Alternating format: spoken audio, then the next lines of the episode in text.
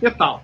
Estamos de volta com mais um episódio do nosso Sopro Podcast de Cultura e Literatura, um projeto de extensão do Instituto Federal do Rio Grande do Sul, Campus Bento Gonçalves. No episódio de hoje, contamos com a presença de Celso Weck de Pitol, gremista, conhecedor do futebol, Yuri Miller também, né?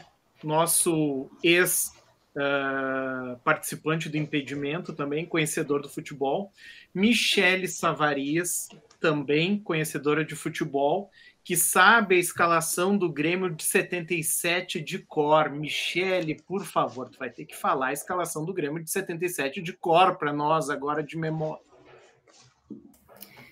Eurico, Vitor Hugo, Corbo, Cassiá, Oberdan, Ladinho, Tarciso, Tadeu, André, Yura, Éder.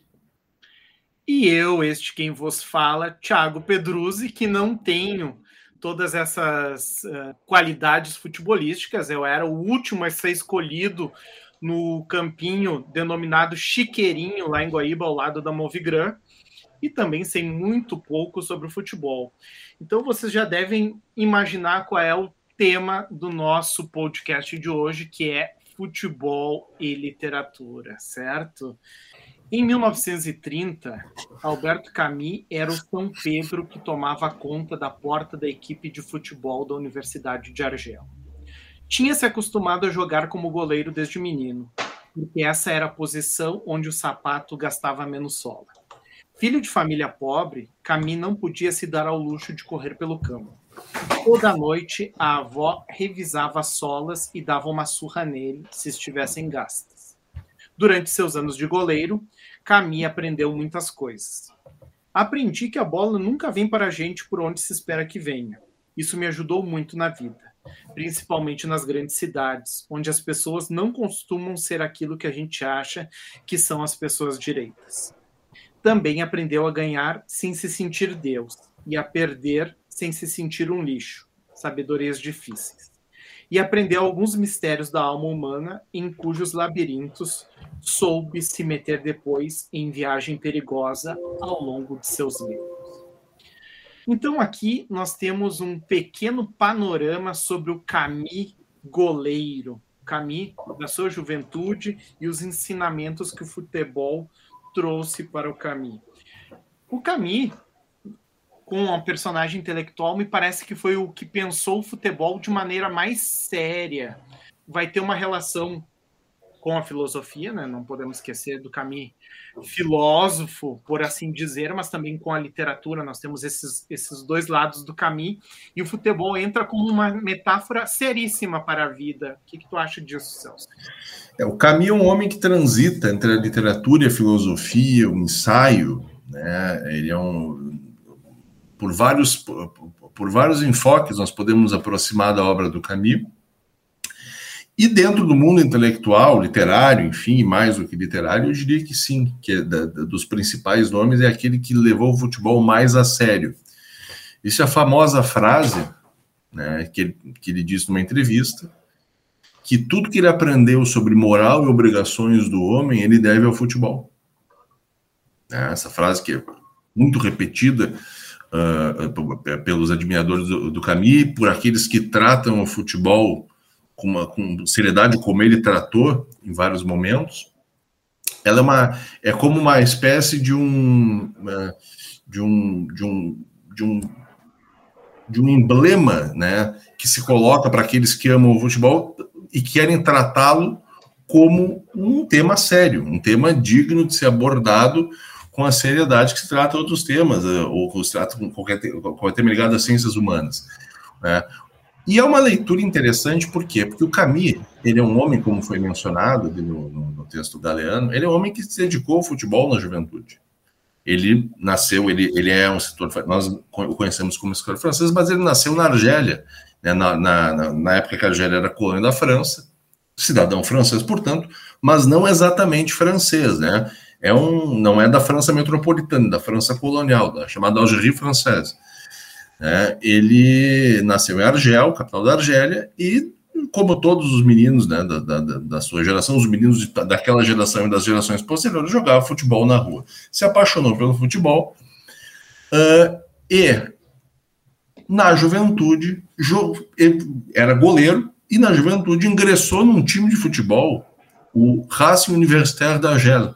O Racing Universitário de Argel, capital da, da, da, da, capital da Argélia, que era um clube universitário, clube ligado à Universidade, à, à Universidade de Argel, de Argel, onde ele esteve, foi goleiro daquele time, foi goleiro do, do, do, time juvenil, chegou, dizem que chegou a treinar com a seleção argelina juvenil, seleção colonial argelina, né, que não, enfim, não disputava de maneira independente da França, e que só não seguiu a carreira e só não seguiu a carreira como, como goleiro, como jogador de futebol, uh, por, uh, por, por, por outras razões, porque dizem que era um excelente goleiro.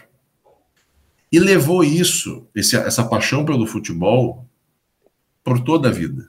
Quando ele, quando ele foi para a França, anos depois, ele, morando em Paris, ele buscou um time de futebol para torcer.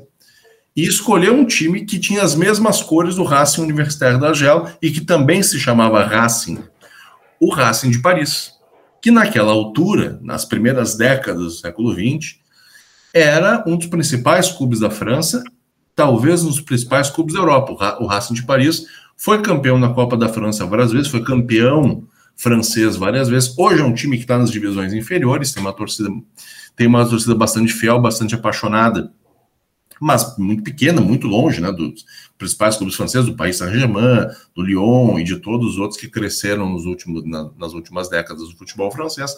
Mas o Racing de Paris ele é um time tradicionalíssimo na França.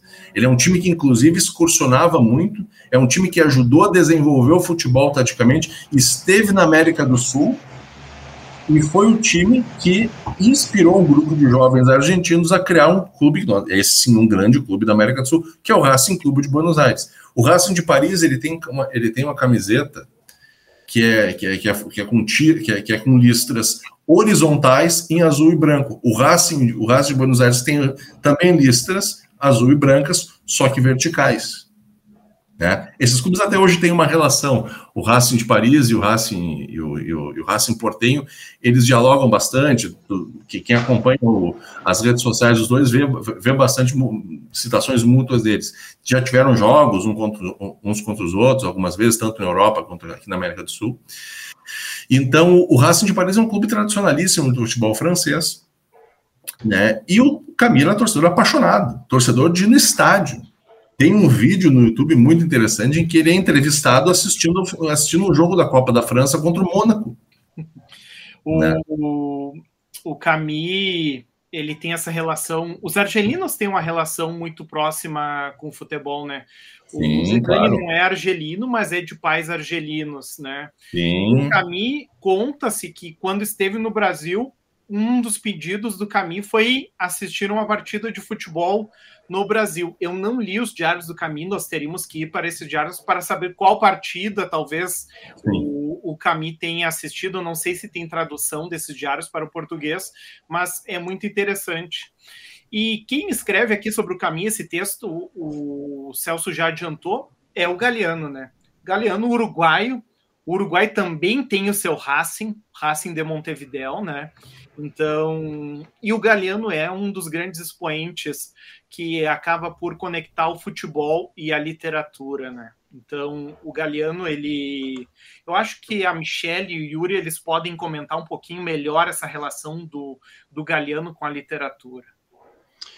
Tiago, só antes de, de tocar no, no, tema do livro do Galeano, esse Futebol Só é a Sombra, que reúne os textos dele, só fazer um comunicado de que em Avejaneda, o Celso está jurado de morte, depois de ter mencionado o Racing como Racing Portenho e Racing de Buenos Aires várias vezes. Ah, chegou já. Não são portenhos, tá coberto, tá coberto de razão. Avejaneda. Esse telegrama aqui já chegou na nossa redação. Já chegou na redação, está tá, tá coberto de razão. A barra brava do Racing já. Já tá de mim. Coordena algumas ameaças. O está atrás de mim. O Celso cometeu aquele erro que a gente acha péssimo que os Sim. argentinos cometem, que é chamar todos os brasileiros de carioca, né? O Celso fez a mesma coisa, chamou não, todos é, os argentinos é, de portenhos. Meu Deus. Mas não, é ali do lado, né? Só atravessando é. o rio, né? Não, não seja tão injusto também, É pertinho, é quase como Porto Alegre Canoas, é como chamar a mim canoense, né? O Grêmio Porto... de Canoas. É quase o Grêmio Exatamente. é agora, né? É. Então, mas tudo bem, vou, vou tentar me salvar aqui. Ele é da província de Buenos Aires. Sim. Tá ali. mas não é portenho. Portenho está coberto de razão. O portenho, ele é o da capital federal.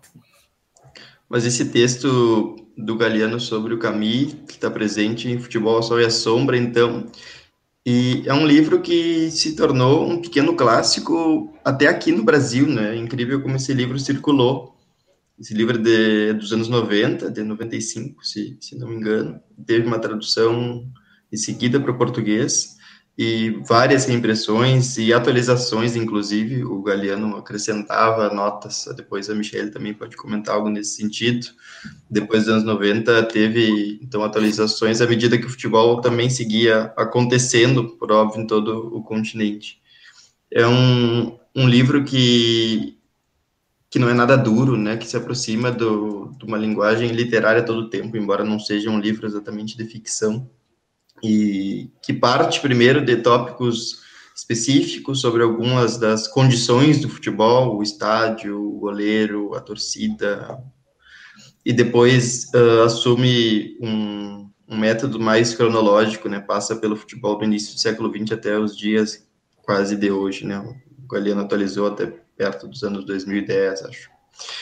E o que mais me parece louvável nesse livro do Galeano, que é um livro, acho excelente, ele todo, é a capacidade de, de trazer e de deixar bem marcado um material que é raro de se encontrar nos textos sobre futebol no continente, que é essas, esses acontecimentos, essas anedotas do começo do século, dessas primeiras seleções e desses primeiros times do Uruguai que marcam a época, que são fundadores, né?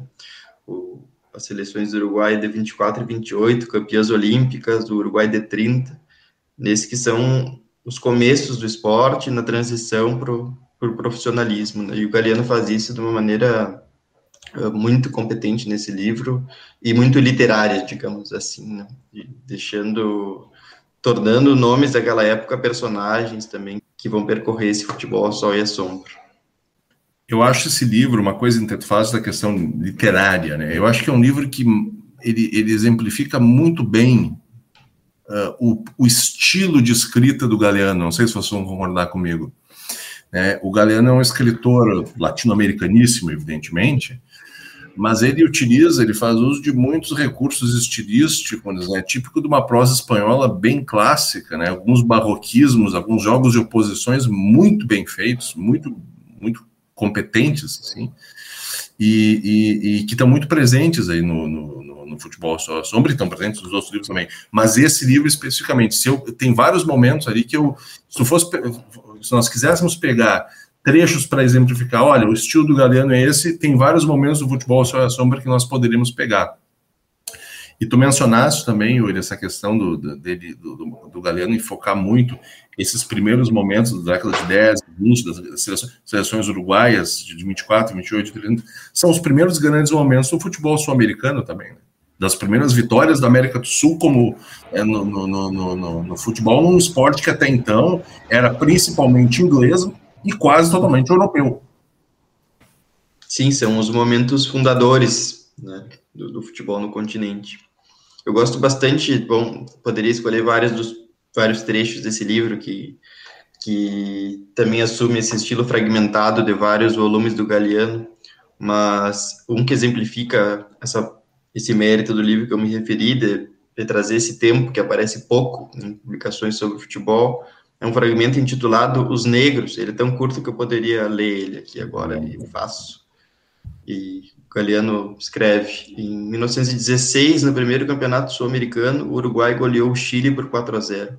No dia seguinte, a delegação chilena exigiu a anulação da partida, porque o Uruguai escalou dois africanos, entre aspas.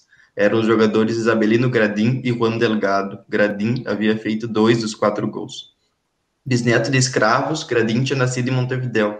As pessoas se levantavam quando ele se lançava numa velocidade espantosa, dominando a pelota como quem caminha e sem se deter evitava os adversários e arrematava na corrida.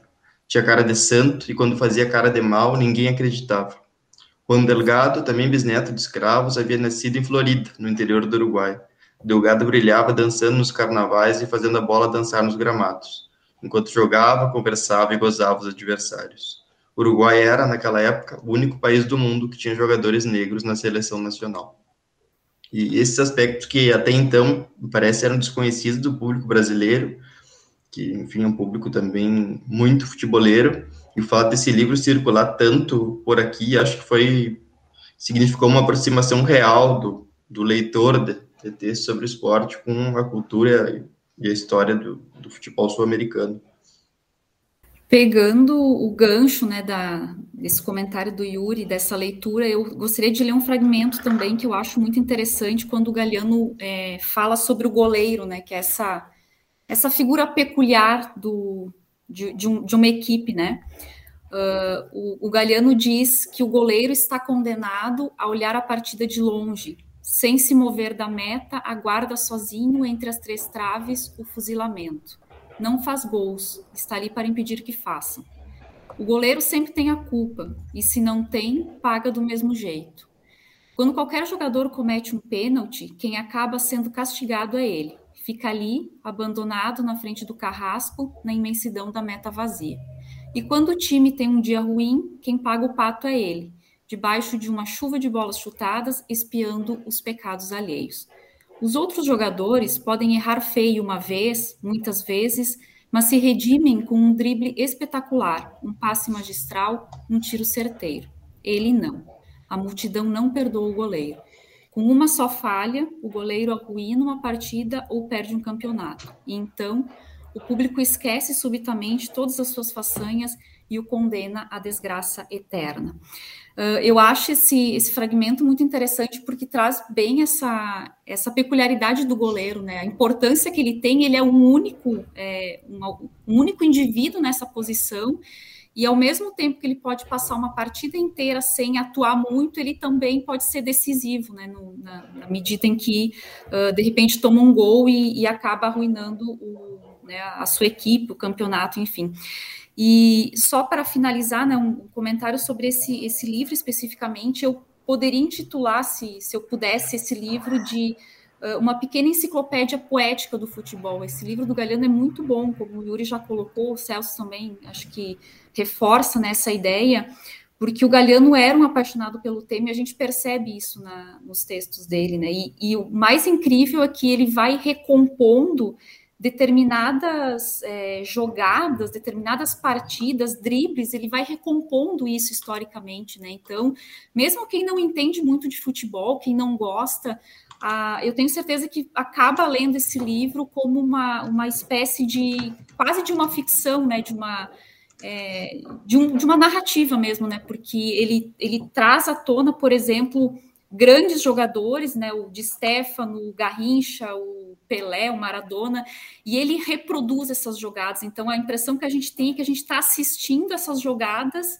uh, por meio dessa leitura. Então é, é, é um livro muito bom essa característica do goleiro como sendo um personagem ambíguo dentro do futebol me fez, me fez lembrar de outro outro autor rioplatense, que é o Coan, e ele, ano passado, ele lançou um livro que se chama Me Acuerdo, ou seja, me recordo, me lembro, que é um livro sobre memórias da sua infância e memórias assim esparsas que não são conectadas como uma autobiografia ou como um livro de memórias, é realmente aquelas coisas que ele se lembra e ele passou para o papel na ordem que em que apareciam. E é muito interessante que ele relata um momento que ele jogava no, no colégio dele, no colégio que ele estudava, e o pai dele foi fazer alguma questão burocrática lá, levar algum documento, e o pai dele vê ele jogando futebol na posição de goleiro. E à noite o pai pergunta por que, que ele não jogava como os outros guris de lá. Por que, que ele jogava como goleiro e não jogava como os outros guris? E aí a gente já entende a, a, ideia do preconceito que existe contra o goleiro, né? Essa imagem do Koan jogando como, como goleiro e o pai não gostando disso. E o, Yuri, eh, nas nossas conversas, relembrou um fato muito interessante que também eh, se relaciona com esse fato do Koan, que é que tem a ver com Maradona, né, Yuri? O Maradona, enfim, tem um neto que é filho do Sérgio Agüero, jogador da seleção argentina, e do, hoje do Barcelona. E o Maradona, em algum momento, há poucos anos, tinha descoberto que o neto jogava no gol na escolinha de futebol em Buenos Aires. E isso gerou uma indignação tremenda, ligações para familiares, para professores da escolinha, para que aquilo fosse modificado imediatamente. Não pode um, herdeiro desse sobrenome jogar embaixo da trave. Acho é. que se chama Benjamin. É, é uma maravilha isso, e essa ligação do, do Maradona e a não aceitação dessa posição. E nós temos, uh, só para terminar com a anedota, né, o filho do Pelé, onde é que jogava, né? E não era um bom goleiro, diga-se de passagem. Mas o Cohen, que é aqui referido, é um personagem que tem a sua vida conectada com o futebol, né? Ele é escritor, ele é crítico literário, ele é professor universitário ele fala sobre literatura, mas é um indivíduo que, quando a gente encontra ele, tá com um abrigo da Adidas, um abrigo de futebol, tá com uma camiseta do Boca. Nós não podemos desvinculá-lo do futebol e a literatura dele vai dialogar com o futebol. Acho que a Michelle pode falar um pouquinho desse diálogo do Coan, da sua produção ficcional com o futebol. Sim, ele tem o, o livro Duas Vezes Junho, né, que é um livro que está traduzido para português. É, um livro de 2002, e esse livro ele é uh, composto né, por pequenos fragmentos, pequenos relatos, que vão dando indícios de um cenário que envolve o futebol, a ditadura e a guerra. Né? Então, a gente tem, dentro dessa, dessa narrativa, uh, desses pequenos fragmentos né, que compõem a obra, o horror da ditadura que é também atravessada pelo, é, pela euforia do futebol. E, já que uh, o futebol que aparece, né, esse contexto futebolístico que aparece no, na obra, se refere à Copa de 78 e à Copa de 82, né, em que a seleção argentina é, jogou. E quem narra é, é, um soldado que foi recrutado uh, para ser motorista do, do doutor Messiano. O doutor Messiano era um médico que era o supervisor dos centros de tortura. Então, o narrador ele vai contando né, esses pequenos fatos uh, que são cotidianos e que a gente até poderia classificá-los de fatos dispersos, né, porque eles não têm uma, uma ordem específica, e isso vai quebrando um pouco a linearidade dessa narrativa, né? Então, uh, a gente tem que pensar também, né, que 78 foi o ano em que a Argentina foi campeã, né? A Copa aconteceu na Argentina, a Argentina foi campeã, Uh, e 82 a Argentina não teve tanto sucesso, né? Nesse sentido, não, não, não aconteceu o mesmo que 78. Mas como pano de fundo de tudo isso, nós temos uma guerra, né? A, a, nós temos a ditadura, a ditadura militar, que uh, nesse primeiro momento, né, em que a Argentina ganha a Copa, é, a ditadura talvez tenha o seu pior momento, digamos assim, né? Com uma brutalidade imensa e depois, em 82, nós vamos ter uh, também a Guerra das Malvinas, né, que é essa tentativa desesperada de, de captar o apoio popular, se poderia dizer, né? Então, todo esse livro do Cohn, ele vai trazendo esses indícios o tempo todo, mas é de uma maneira como se ele não quisesse falar sobre isso, mas ele vai acabar falando, né? Então, não é um livro que tem o propósito claro e objetivo de trazer esses, essas questões, mas ele acaba colocando isso de uma forma que é fragmentada, né? E eu acho que isso também quebra um pouquinho essa, essa questão de um livro que foi escrito especificamente para falar sobre esses assuntos, né? Então ele vai conectando essas informações o tempo todo. E o narrador é um narrador que vive, né? O contexto da guerra e o contexto do futebol. Então é, é, é também um pouco a questão do medo e da euforia que se se entrelaçam, digamos assim, né? O Coan é, é muito interessante, eu acabei lembrando de outro episódio do Coan, do Me Acuerdo, nós vamos encontrar muitos momentos que se relacionam com o futebol, é, é importante na vida dele o futebol, né? E ele, ele narra um momento que é muito legal, porque ele vai comprar pão na padaria e ele tá vestindo a camiseta do Boca Juniors, certo? Ele tá vestindo a camiseta do Boca e padeiro uh, expulsa ele da padaria. Não ia vender o pão para um guri vestindo a camiseta do Boca, certo? O padeiro certamente era torcedor do River Plate, né? E nós temos aqui uma das grandes, grandes rivalidades do futebol internacional, que é a rivalidade Boca-River, e acabamos, e não podemos uh, deixar de referenciar uma das maiores rivalidades também, e ela é louvada uh, por outros países, que é a rivalidade de Grenal, né? E o Yuri uh, vai falar um pouquinho aqui, certamente, de uma obra que tem como pano de fundo a rivalidade de Grenal. Eu acho que é interessante trazer essa obra, que muitas vezes não é lembrada, né, Yuri, como uma obra que cita o futebol, e quando nós discutimos futebol e literatura, a gente até demorou um pouquinho para chegar nessa obra. Pois é, Tiago, é esse livro é o Segundo Tempo, do Michel Laub, é um dos primeiros romances, na verdade é uma novela curta, podemos classificar como um gênero, acho que seria mais adequado chamar assim, do Laub, ela é de 2006, é o terceiro romance ou novela publicado pelo autor, e que tem como pano de fundo o Grenal do século, que, bom, aqui no Rio Grande do Sul, quase todo mundo sabe do que se trata, mas foi o enfrentamento entre Grêmio e Internacional pelas semifinais do Campeonato Brasileiro de 88, disputado em fevereiro do ano seguinte, em 89. Celso esteve nesse jogo, por acaso? Não, não, não. não. Eu tinha, na época, eu tinha quatro anos. minha carreira, minha carreira como 8, poderia ter estado.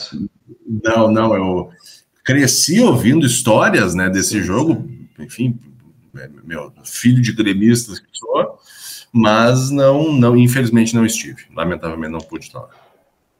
O Laubi coloca, enfim, uma narração entrecortada que que narra lances desse jogo, a virada do Internacional sobre o Grêmio, o Inter que vence e passa para a final do Campeonato Brasileiro, final que perderia, ou seja, é um se ganha o suposto maior clássico da história do, do duelo, mas depois isso não culmina num título.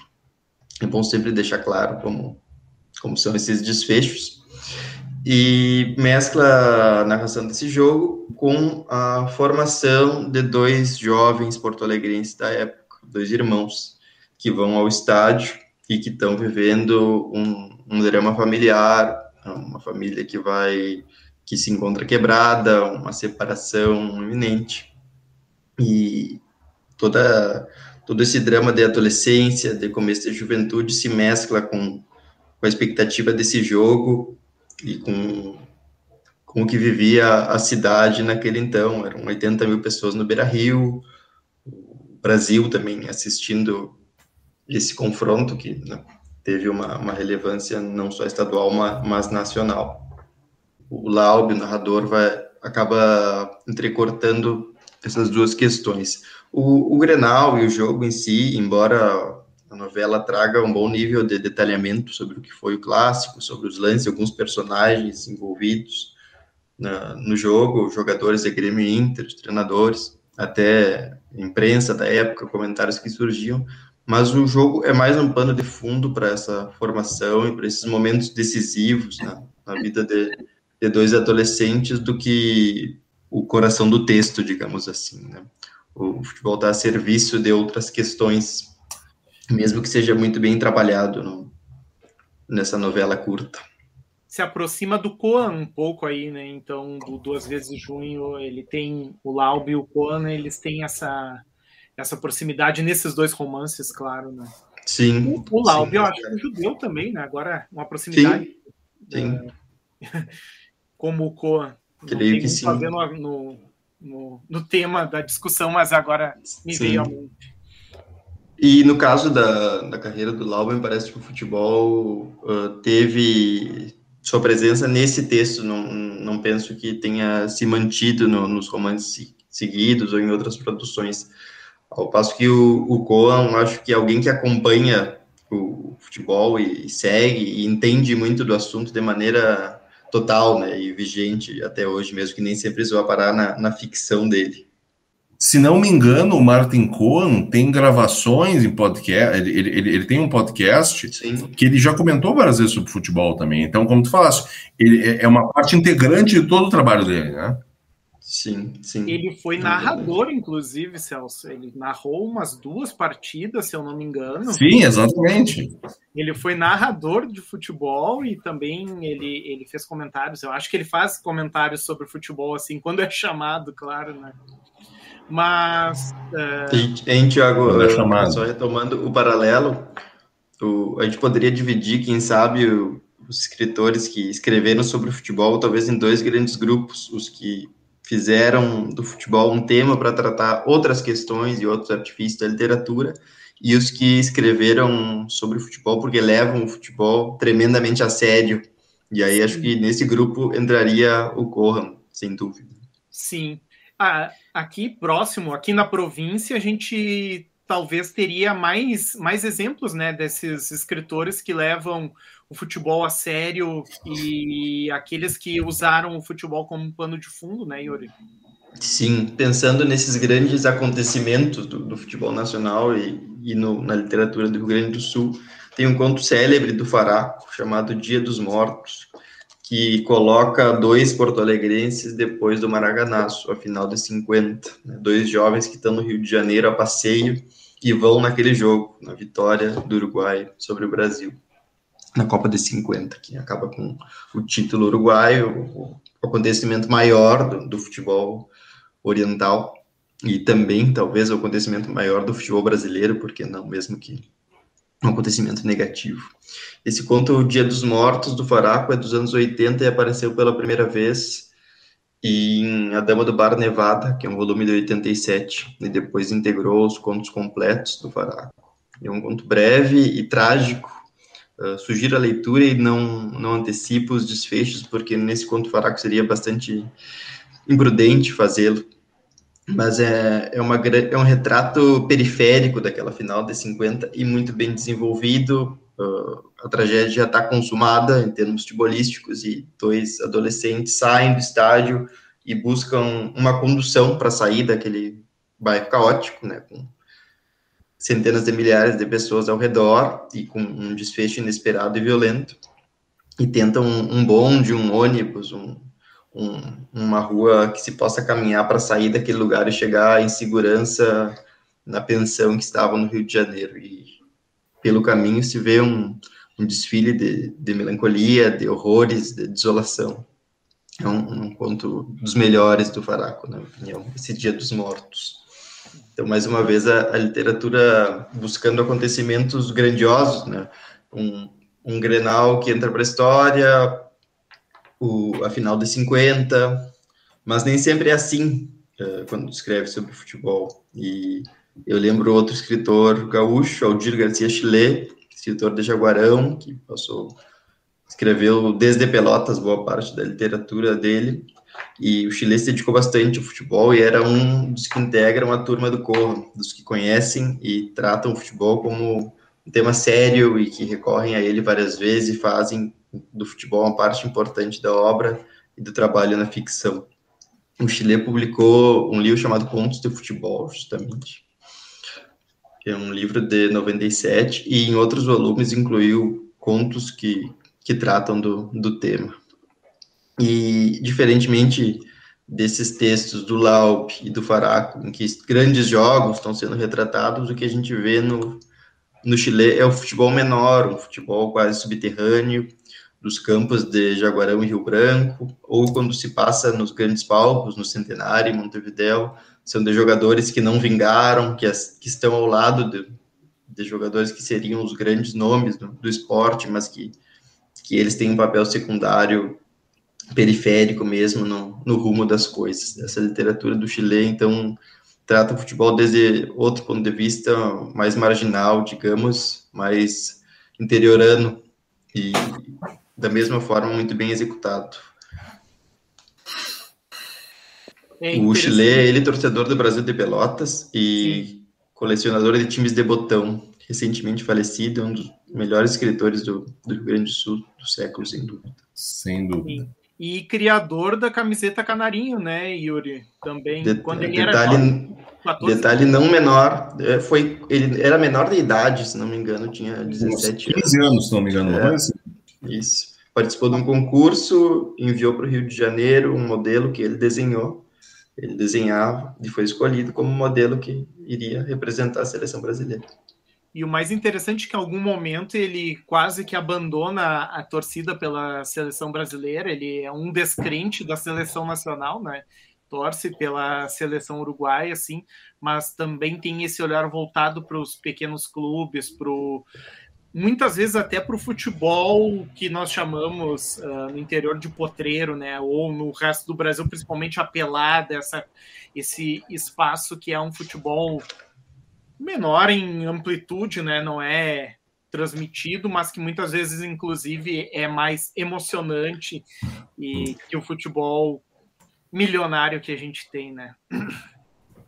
É interessante que essa aproximação do Chile é, se dá, claro, depois. A, a criação da, da, camiseta Canarinho é posterior ao, ao Maracanaço, né? É uma tentativa de apagar aquela imagem que nós tínhamos daquele uniforme anterior, então era dar uma cara para essa seleção nacional. E o Brasil jogava de branco. Jogava de branco, né? Mas jogava de branco. Era branco com. E calção azul um calção azul e, o, e a CBD, né, o, o logo da Isso, CBD. e o logo aqui no peito. E, e, é uma tentativa de até poderíamos dizer quase que nacionalizar a seleção, que já era nacional, claro, mas é dar essas cores patrióticas para a seleção. E da década de 50, do Maracanaço, nós temos aí grandes, grandes textos né, sobre, sobre esse momento da seleção brasileira. Mas em 49, a gente tem um livro que é o Romance do Futebol, que é de um, do, é, de um dos grandes cronistas do futebol brasileiro, que é o Mário Filho. E é o nome do Maracanã, né? Quem não sabe, o Maracanã se chama Mário Filho, estádio Mário Filho, né? E o Mário Filho é uma figura ímpar, né? Ele está ao lado do, do Saldanha, ao lado do Nelson Rodrigues, não por acaso eles eram irmãos, certo? É. Irmãos. O Mário Filho é o fundador do Jornal dos Esportes, que é um jornal reconhecidíssimo, uh, que leva o nome Jornal dos Esportes, mas que o esporte central do jornal era o futebol, né? E aí tinha grandes cronistas. Pra... Apelidado de Rósio, que Sim, era um jornal que era impresso com uma folha meio rosa. Uhum, as páginas eram rosas. E, e no Jornal dos Esportes, só para a gente ficar com mais um nome importante, nós temos o José Lins do Rego, era um dos comentadores de futebol do Jornal dos Esportes, o jornal do Mário Filho. E o Mário Filho escreve esse livro, O Romance do Futebol, que não é um romance, certo? É um conjunto de crônicas, a crítica. O José Lins do Rego escreve sobre o romance, a época que é lançado, e eu estou chamando de romance, sobre o livro, né? E tece muitos elogios. Mas o Mário Filho era o chefe dele, nós não podemos esquecer desse pequeno detalhe. Mas é um, um, um livro muito interessante. E outro detalhe, nós não podemos esquecer que o Mário Filho escreve outro livro importantíssimo para a narrativa do futebol no Brasil, que é o Negro no Futebol Brasileiro, né? Então, muito próximo do do Gilberto Freire na uma tentativa de escrever uma crônica do futebol, uma história do futebol que às vezes descamba ou derrapa para ficção ou que também mitologiza o negro no futebol, mas que é um clássico sobre o futebol e é um livro também muito bom de ser lido. Mas aqui o romance do futebol é um um livro que traz umas crônicas mais longas, a gente poderia dizer que é material do Mário Filho não aproveitado nos jornais, em que ele narra inicialmente a conversão do romancista Otávio de Faria ao futebol. O Otávio de Faria é um, um, escritor reconhecido, ele é da Academia Brasileira de Letras, se eu não estou enganado, né, Celso? Uhum, sim. E então nós temos essa conversão e como o Otávio de Faria se torna um conhecedor do futebol, um estudioso do futebol, e, e é muito legal esse capítulo. Ele narra outro outro momento que é a fundação de um clube carioca chamado Curupaiti, que desapareceu, certo? E esse clube carioca, e aqui a relação do Mário Filho é, e, a, e as histórias que ele narra são muito interessantes. Por quê? Porque ele mostra a proximidade da intelectualidade carioca com o futebol. Esse clube Curupaiti, ele é criado pelos filhos do Coelho Neto, o escritor Coelho Neto, que hoje em dia é classificado como pré-modernista nessa classificação uhum. pós-semana de 22, classificação feita pela USP, mas o Coelho Neto, esse clube de futebol é fundado na sala de jantar do Coelho Neto. E o Coelho Neto que vai nomear o, o clube Curupaiti, que é uma batalha da, da campanha do Paraguai. Então, o filho esse... do Coelho Neto foi jogador de futebol da seleção brasileira. Sim, jogou no Fluminense, né? Preguinho. Uhum. E o outro era o Mano, Mano Neto. É, os dois eles têm um, um, passagens pelo futebol. Então a gente vê a proximidade do Coelho Neto, o José Lins do Rego. Outra uh, história muito engraçada é que o, o Mário Filho traz que para ser uh, levado a sério no Rio de Janeiro, nas rodas intelectuais, tinha que ter alguma relação com o futebol. Uma informação muito legal que está nesse livro é que o Mário Filho diz que o Otto Maria Carpo, certo? Grande crítico uh, europeu, que acaba por, uh, por ironia do destino, a gente poderia dizer, né, chegar ao Brasil seria um torcedor do Flamengo ou teria uma proximidade com o Flamengo, né, Celso? E, e isso é interessante, é muito interessante porque muita gente que conhece a obra do Carpo fala, né, que o, que o Carpo não era um homem ligado ao futebol, de que ele inclusive não gostava muito, uh, que ele até achava estranho esse interesse dos brasileiros, dos intelectuais brasileiros pelo futebol, e essa informação diz o contrário, né? É, eu acho até que o Carpo nem, nem gostava de futebol, mas o Mário Filho talvez queria acreditar que ele era flamenguista, queria puxar a brasa para o seu assado, né? É, essa é uma das questões. Mas o livro ele tem esse é, digamos assim, um, uma narrativa que vai para essa pré-história do futebol brasileiro, né?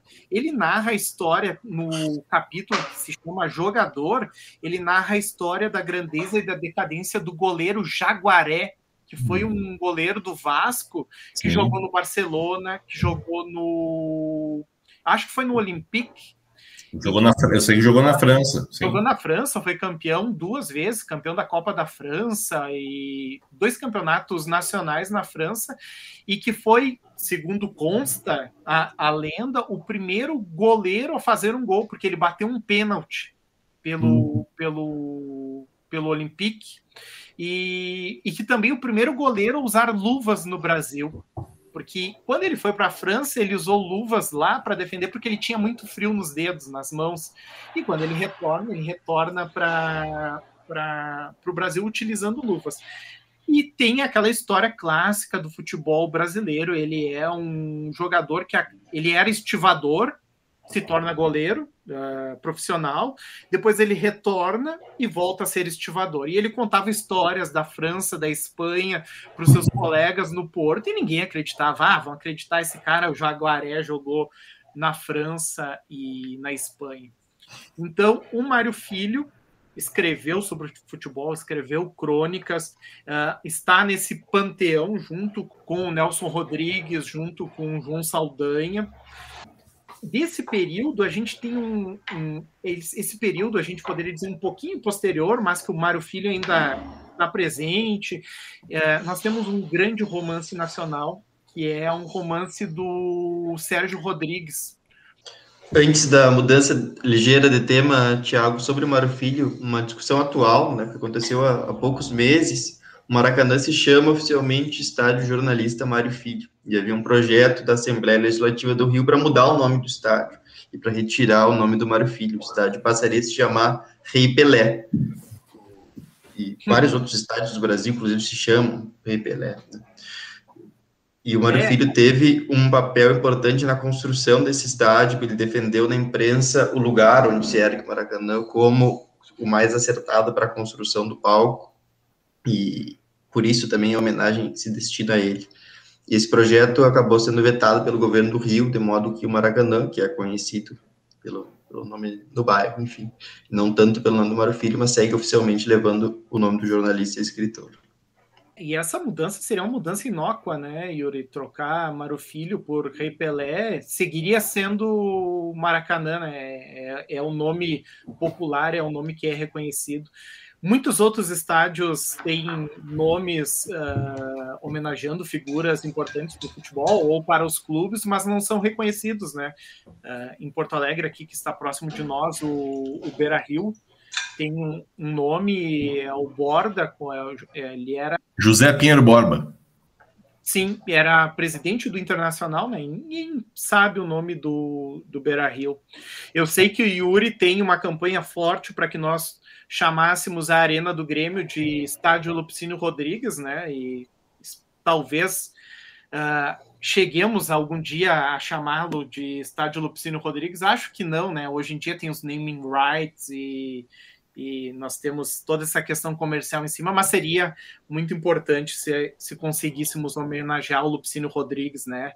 O rei da dor de cotovelo e autor do hino do Grêmio, né? Também outra relação aqui da proximidade da, da música, da canção com o futebol, e a gente tem todos os hinos do Lamartine Babo, que fez hinos para mais de um clube, e, e o Lupicino Rodrigues sendo tendo feito o hino do Grêmio também. Mas falávamos um pouco dessa da crônica esportiva do Rio de Janeiro e falando do Mário Filho, do Nelson Rodrigues e do João Saldanha, quem escreve um romance que vai criar uma personagem que se encaixa, que coloca, que se coloca no mesmo patamar desses grandes cronistas é o Sérgio Rodrigues que é autor de, de um outro romance, é Elza Garota, ele é um jornalista, ele escreve sobre língua portuguesa, sobre etimologia. É, é um é colunista da Folha de São Paulo. Colunista da Folha de São Paulo. E ele escreveu O Drible em 2013, pré-Copa de 2014 no Brasil, né? E é, digamos, o grande romance nacional. Essa é a minha opinião, não sei se o Yuri e o, e o Celso compartilham dela e a Michelle, mas é o grande romance brasileiro sobre o futebol. O próprio Sérgio Rodrigues fala, e sempre quando ele é entrevistado sobre esse romance, se discute, né? Por que, que nós não falamos sobre o futebol na literatura? E aí o Sérgio Rodrigues diz: olha, não sei se a questão é o futebol ou se é o esporte em si. Nós não temos o grande romance da Fórmula 1 na Itália, certo? E a Fórmula 1 ela é uh, muito importante para a Itália. Só para a gente usar um exemplo de um outro esporte, ainda que seja o automobilismo. Mas esse romance é muito legal, por quê? Porque ele abre o romance narrando quase gol do Pelé na Copa de 70 hum. contra o Uruguai. Olha contra só, Uruguai. ironia. Driblando Mazurkiewicz. Mazurkiewicz, que era e que foi goleiro por acaso certo? Ele chegou atrasado numa peneira do Racing de Montevideo e ele queria ser atacante e só tinha vaga no gol e disseram, não, vai para o gol. E aí ele foi para o gol e se tornou um dos grandes goleiros uh, do século XX, né? Apesar de ser um goleiro baixinho, né? Ele não, era... um goleiro baixo uhum. e de grande elasticidade, assim. Um, de, jogou aqui no Brasil, jogou no, no Atlético Mineiro um, um, e, e muito vitorioso. Sim, e esse quase gol do Pelé, ele é narrado, a abertura do livro é esse quase gol do Pelé. Nós temos um personagem aqui que é o Murilo Filho, olha só a proximidade com o Mário Filho, é, e ele é um grande cronista, mulherengo, autor de livros sobre futebol, e ele tem um filho, que é o Neto, que vocês já podem imaginar que é Murilo Neto, né? Tem uma, uma relação bastante conturbada. E o futebol, ele é o pano de fundo para falar sobre essa relação, mas ele também ele é uma personagem. Ao mesmo tempo que ele é cenário, ele é personagem, né? E tem um final assim que eu também não vou uh, narrar o final, que é um final surpreendente, a gente poderia dizer, né? Ele é um filme para é, é um livro para virar filme. Poderia ser feito um filme tranquilamente, eu acho que seria uma narrativa ótima, uma ótima narrativa fílmica. Mas o Murilo Filho é esse personagem que dos anos 60 e 70 ele é uma figura estrelar do, da narrativa, né? Ele é um mulherengo e por conta dessa sua fama, ele vai ter relacionamentos E só para dar mais um, um, detalhezinho da narrativa, a mãe do Murilo Neto ela acaba se suicidando, né? Então vocês podem imaginar que vocês têm um filho e tem uma relação conturbada com o pai, que o pai nunca foi próximo desse filho. Uh, o filho ele não gosta muito de futebol, a gente até pode dizer, ele é um indivíduo ligado à cultura pop da década de 70 e 80, ele tocou numa banda que teve um, um, um relativo sucesso, ele é um revisor, ele é um indivíduo das letras também, mas olhem só, nós temos um grande cronista e um filho que é um revisor, que ocupa uma posição que nós poderíamos chamar de subalterna eu sei que o trabalho dos revisores é importantíssimo, mas dificilmente tu vai encontrar o revisor na capa do livro, né? Tu encontra o, o autor na capa do livro. E aí a gente tem esse diálogo. O pai está quase morrendo, chama o filho para ter uma conversa mais próxima. O filho imagina que essa conversa é um pedido de desculpas que nunca vem. Então é um livro que precisa ser lido, certo? E ele foi muito louvado durante a época do seu lançamento. Então, o Sérgio Rodrigues realmente talvez tenha conseguido unificar o futebol e, o, e a literatura, aproximar, fazer essa aproximação que muitas vezes é tão difícil, que ele diz e que ele apresenta como difícil, por quê? Porque o futebol teria uma linguagem própria, diferente e mais difícil de levar para a ficção porque grandes cronistas nós temos, né? Grandes cronistas, pessoas que falam do futebol na crônica.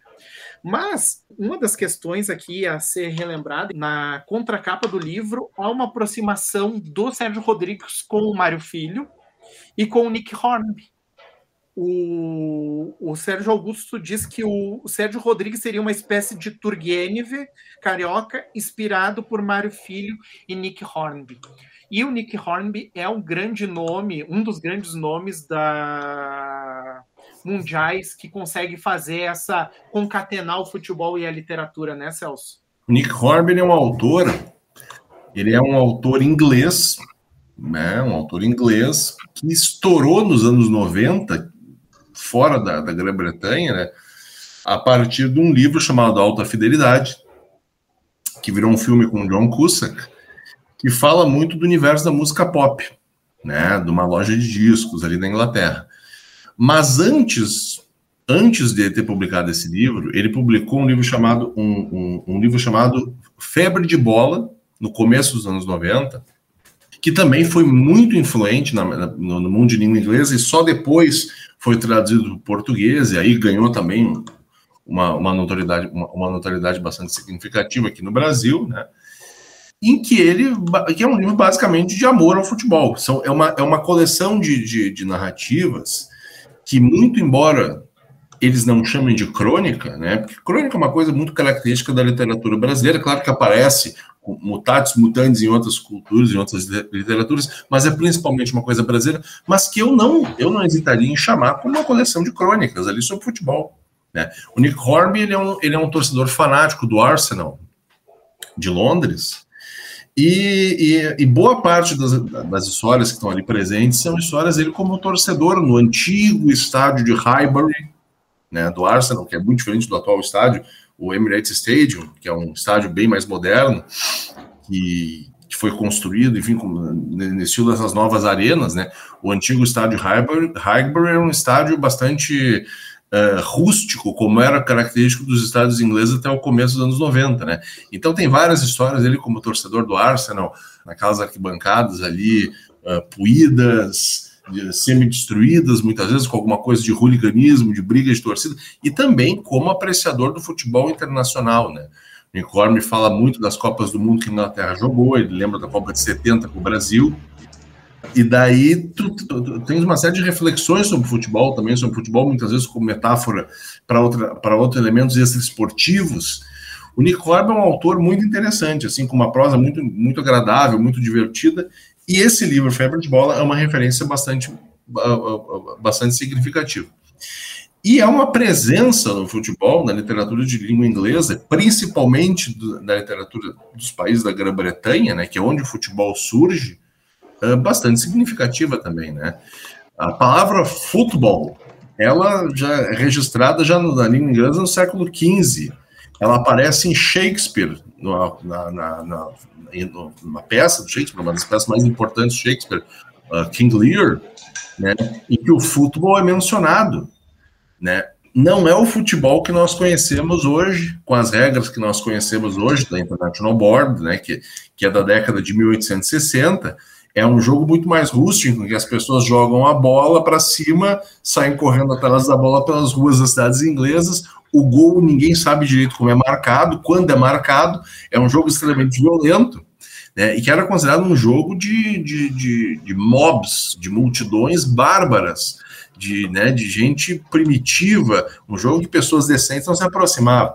Depois, 1863, se não estou enganado, que é quando a Football Association na Inglaterra é fundada, e as regras do jogo são, são estabelecidas mais ou menos como nós hoje a conhecemos, a, a, a conhecemos, aí o futebol ganha uma certa respeitabilidade, né? Inclusive muito praticado pela aristocracia britânica, e, e, e, ele aparece na Grã-Bretanha, ele, é uma presença da vida britânica, né? Quando, gente, quando eu falo países em inglês, eu estou falando principalmente na, na Grã-Bretanha, porque os países colonizados pela Inglaterra, o futebol não tem grande relevância, não. Né? Na Austrália não tem, na Nova Zelândia não tem, nos Estados Unidos não tem, no Canadá não tem. Agora começa a aparecer um pouco, mas tradicionalmente, né, os britânicos não levaram o futebol para suas colônias. Eles levaram outros esportes, o cricket, o rugby, a Índia não tem, né? Então, é, um, é uma coisa britânica, da Inglaterra e da Escócia. Da Escócia nós temos o Welsh, né? Muito, exatamente. Aí nós temos o Irvine Welsh, né, que é um autor dos anos 90. Mas antes dele, eu, eu, eu, eu só, só, só para referendar o que eu estou falando, nós temos um grande autor inglês, P.D. Woodhouse, que em 1910 publica um, um, publica um belo romance, o Smith in the City, em que um dos personagens é um torcedor do Manchester United, né, que fanático e o protagonista da, da história quer se aproximar, se, se aproximar dele, ele faz de tudo para se aproximar dele e começa a falar bem do Manchester United. Ou seja, já tem fanatismo por futebol em 1910 na Inglaterra e está presente na literatura. Né? Tu mencionaste agora o Van Welsh, o Van Welsh é um autor uh, escocês, um autor de Edinburgh, né, na Escócia, que escreveu, em 1993, um livro chamado Transpotting, que anos depois tornaria um filme famoso com Robert Carlyle e William McGregor. Inclusive, uh, lançaria esses atores uh, internacionalmente, que hoje são atores relevantes, inclusive de Hollywood, né? Mas o, o Transpotting é um livro que fala, basicamente, da, do, do, aquele mundo uh, das classes baixas britânicas, né, ligadas à música pop, ligada às drogas e também ligado ao futebol. Né? Personagens são fanáticos torcedores do Hibernian, que é um time de Edinburgh, né, na, na Escócia, um time pequeno, é um time ligado à comunidade católica daquela cidade. Né? Existe toda essa questão na Escócia do, do, do, da religião ligada ao futebol, inclusive no, no maior clássico da, da, das Ilhas Britânicas, talvez o clássico mais reído do mundo, que é o clássico Celtic contra Rangers, né, que não é de Edinburgh, é na cidade de Glasgow, ali a segunda cidade escocesa, que é um clássico renhidíssimo, que tem a questão da religião, que tem a questão da independência irlandesa lá, do, do IRA, que é um que, que tem uma série de questões extrafutebolísticas que, que transformam um jogo, inclusive, muito perigoso, mas que também aparece nessa, na, na literatura do Ivan Welsh em vários outros momentos. Né? O Ivan Welsh também é um torcedor fanático, também é um fanático por futebol, também é um torcedor do Hibernian, é um, é um sujeito muito ligado ao esporte e aparece muito nas, em diversas obras. No Transporting aparece bastante. Tem uma cena famosíssima do Transporting, quem assistiu o filme sabe, vai lembrar, que é o momento que o, em que o em que o protagonista está na cama com uma moça e tem um momento que ele alcança um orgasmo. E acontece o seguinte naquele momento: ele se emociona, obviamente, e ele para e ele pensa: meu Deus, eu não me sentia tão bem desde que Art Jamel fez um gol na Holanda na Copa de 68. O que, que ele está se referindo aí? O golaço do jogador escocês Art Jamel na seleção holandesa, a seleção da Laranja Mecânica, a seleção que viria a ser vice-campeã naquela Copa do Mundo, driblando toda a defesa da seleção, da seleção holandesa e marcando um golaço na Copa da Argentina. Ou seja, é uma referência futebolística presente na cultura popular escocesa, especificamente, né? De uma das Copas do Mundo que a Escócia, que a Escócia participou. Né? Então está muito presente em vários momentos da literatura britânica, né? escocesa e inglesa. Um outro autor, aí um irlandês, né, que fala muito de futebol nas suas crônicas, que tem texto sobre futebol, que é o Roddy Doyle, um autor irlandês, autor de um, de um, de um livro que também virou filme, The Commitments, né, bastante conhecido, foi, foi bem foi publicado aqui no Brasil a, a, tradução depois que, depois que o filme foi, foi exibido. Então é uma presença, né, é, é, é uma presença frequente na literatura porque é uma presença frequente na vida britânica. Os ingleses e os escoceses são fanáticos por futebol e isso acaba tendo uh, uma repercussão na, nas artes também essa presença nas ilhas britânicas tal, uh, talvez nós não encontremos no continente, né, Salso? Até nessa. Não no mesmo nível, não no mesmo nível. comparação, a gente ficou tentando buscar um, uma grande ficção. Uh, e a gente foi para a Itália, né? Onde o Sim. futebol pulsa, onde o futebol é importante. Só para a gente falar, né? O Arrigo Sacchi, que foi o, um grande treinador italiano, ele falava que o futebol é a coisa mais importante das coisas menos importantes. Né? Menos importantes. Então, um, um lugar onde é, essa frase pode aparecer, certamente o futebol tinha que ter um espaço ficcional grande. Nós não encontramos, talvez seja uma grande ignorância nossa, né? Mas, digamos, não transpôs as barreiras nacionais italianas. No continente, no continente, Tiago, existe o, o livro do Peter Handke, né? Que é um romance do autor austríaco, né? O medo do goleiro diante do pênalti, em que aparece um goleiro como protagonista, né? Uh, mas realmente são coisas muito, muito, muito pontuais. É, o futebol é, é, uma paixão na Europa toda, né? Em todos os lugares, enfim. Mas ele não é tão tratado assim pela literatura, não é tão frequente na literatura, né? Fora das, Ilhas Britânicas, né? como, mencionaste, na Inglaterra, na Escócia, um pouco na Irlanda também ele aparece mas fora não muito não, a não ser em momentos pontuais. É. E eu acho que quando ele é tratado, ele geralmente é tratado através de textos muito curtos, né? Porque se a gente parar para observar, por exemplo, nessas discussões que nós trouxemos aqui, nos, nos, autores que nós mencionamos, a maioria escreve crônicas ou escreve fragmentos, né? Pequenos textos. É muito difícil encontrar um escritor que se dedique a tratar de futebol numa narrativa, por exemplo, né? A gente, um romance, né? Num romance, né? Uma narrativa mais longa. Então, até agora, o Celso estava falando do, do Nick Horn, Hornby, e, e, também né, ele escrevia narrativas, como se que nós poderíamos aproximar da crônica, né, do que a gente chamaria de crônica no Brasil. Sim. Então, eu até fico me perguntando assim, o que, o que, que, que orienta né, que esses textos literários, quando, é, quando escritos, sejam geralmente textos curtos, quando trata do futebol, né? Por que não? Por que nós não temos muitos romances que falam de futebol, né? Então, enfim, fica uma pergunta. Não sei se existe alguma resposta para isso, alguma indicação, né, em relação a isso. Não sei se tem uma resposta, mas o Yuri, que é o nosso escritor do grupo, poderia dar dar o pitaco dele para a gente encerrar o nosso podcast falando sobre a questão da transposição do e aqui a gente pode usar os clichês, né? A grande vontade de dizer, né? O nobre esporte bretão para a literatura. Né? Eu concordo com, com a Michelle e com, a, com, as considerações de vocês, e além da crônica e do fragmento, eu acrescentaria que o futebol encontrou no conto um, um, espaço bastante privilegiado, né? E aí ele se afasta um pouco da ambiguidade entre ficção e não ficção. No conto, o futebol está ficcionalizado, né? Ele vai aparecer muito no conto argentino, no conto rio-platense e também no conto do Rio Grande do Sul, para ficar com exemplos mais próximos. Né? Tem uma antologia já antiga, organizada pelo Rui Carlos Osterman, publicada aqui em Porto Alegre, se chama Meia Encarnada Dura de Sangue, Literatura e Esporte, ele chama, a maioria dos textos são sobre o futebol, e há textos do, do Veríssimo, do Chile, do Scliar, uh, do Faraco, do, do Tabajara Ruas, e textos, inclusive, do Simões Lopes Neto, aí não sobre futebol, mas sobre, sobre o esporte em geral. No caso, o jogo do osso, se não me engano. E fechando as indicações, tem um, um especial da revista Bravo, final da revista Bravo, né? Uh, que é literatura e futebol. E, e, aqui tem poemas, né? A poesia, nós não discutimos, mas a poesia.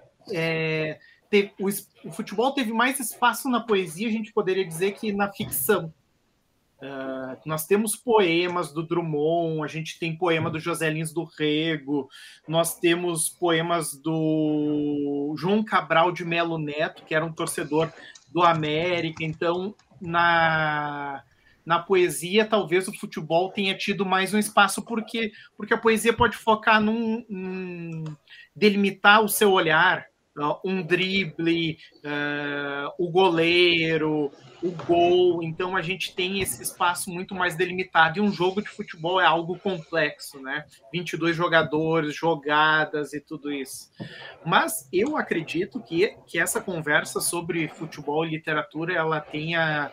Uh, ela teve um arco muito grande, né? Nós conseguimos colocar aqui muitos autores, falar um pouquinho sobre cada um, tem indicamos várias leituras. Acho que quem não conhece, quem nunca teve interesse, quem gosta só de futebol pode se aproximar da literatura, quem gosta de literatura pode se se aproximar do futebol de alguma forma a partir dessa conversa. Né? Eu aprendi muito aqui conversando com o Celso, com a Michelle, com o Yuri. Eu acredito que quem puder escutar esse podcast vai também aprender um pouquinho sobre literatura e sobre futebol. Então agradeço a, a participação aqui dos apresentadores, né? E também gostaria de agradecer as nossas bolsistas pois esse podcast é um projeto de extensão do Instituto Federal. A Maísa Malavolta e a Luísa da Silva Ribeiro, que são as responsáveis pela divulgação e edição dos nossos áudios. E também, quem quiser, pode nos acompanhar nas redes sociais. Nós temos um perfil no Twitter, Sopro Podcast, arroba Sopro Podcast. No Instagram também, arroba Sopro Podcast. No Facebook, Podcast Sopro. Alguém roubou nosso nosso nome antes, né? E também temos um e-mail para ouvir sugestões, críticas, qualquer coisa, trocar ideias, né? Que é sopropodcast@gmail.com. Então, muito obrigado pela audição e até um próximo episódio.